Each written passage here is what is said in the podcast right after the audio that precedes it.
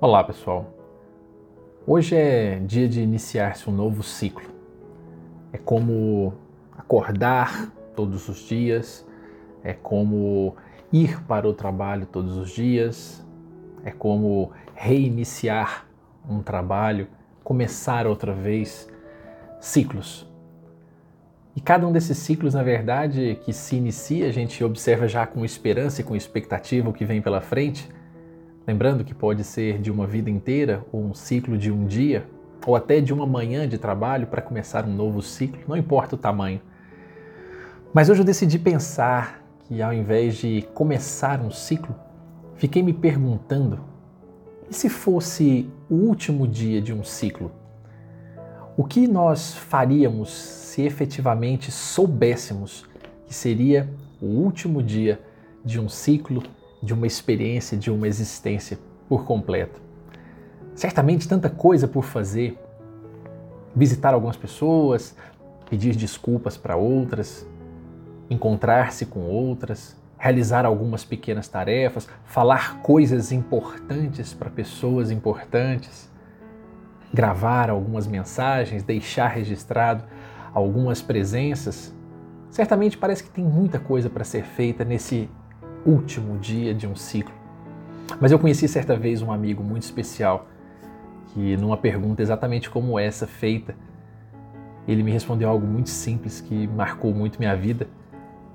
Ele disse para mim que se soubesse efetivamente que aquele seria o último dia de seu ciclo, ele iria para casa ouvir Beethoven e provavelmente regar algumas plantas, algumas flores de sua mãe.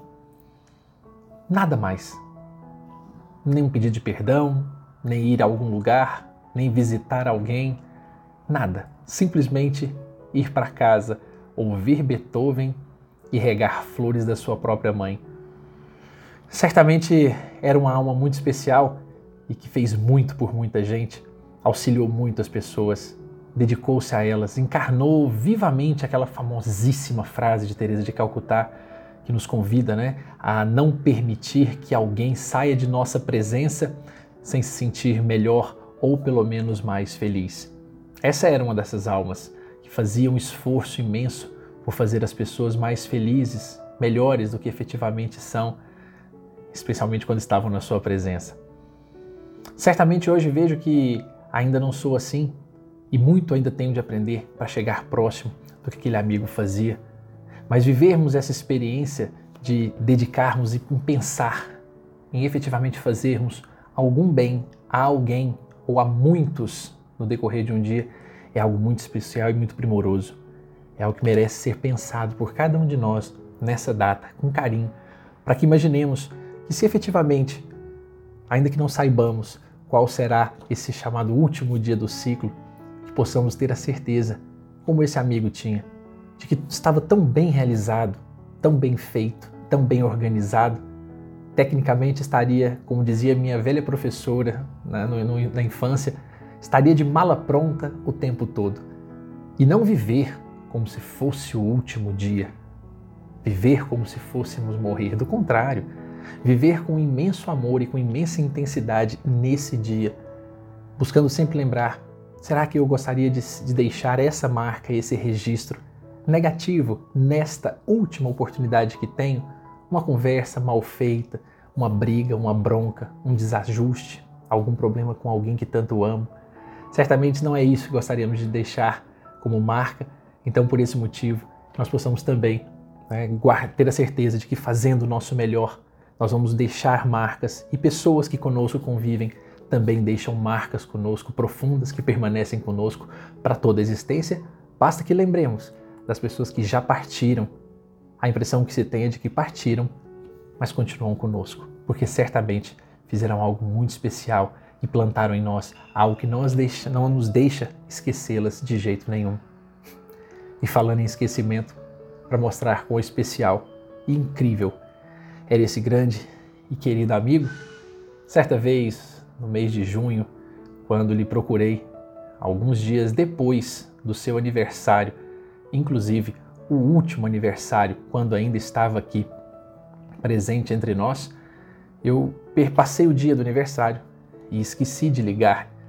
Então, passados alguns dias, liguei para ele e disse-lhe então que estava triste porque havia esquecido de ligar no dia.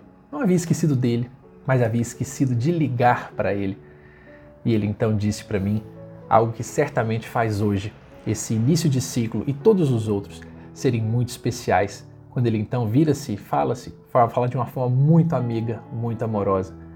Meu querido, se você esquecer meu aniversário por uns 30 anos, ou talvez por umas 30 vidas, eu continuarei te amando sempre, todos os dias. Todos os dias. Pensei comigo na época, dizendo para ele: rapaz, é esse tipo de amigo, é esse tipo de pessoa que eu pretendo encontrar e ter ao meu redor sempre, a vida inteira, porque faz a gente se sentir feliz. E ele então me respondeu ainda terminando esse belíssimo diálogo dessa experiência, uma das últimas que tive com ele, quando ele então disse: Então seja uma delas. Se esforce por ser uma pessoa que efetivamente faça brilho, faça bem, faça amor ao redor e continue amando as pessoas. Seja então uma delas.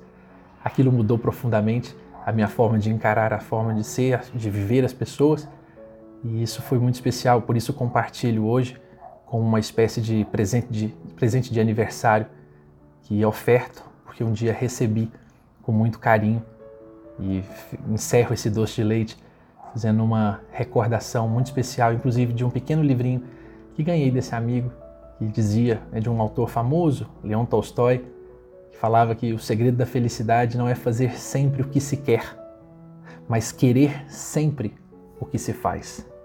O segredo da felicidade não é fazer sempre o que se quer, mas querer sempre o que se faz.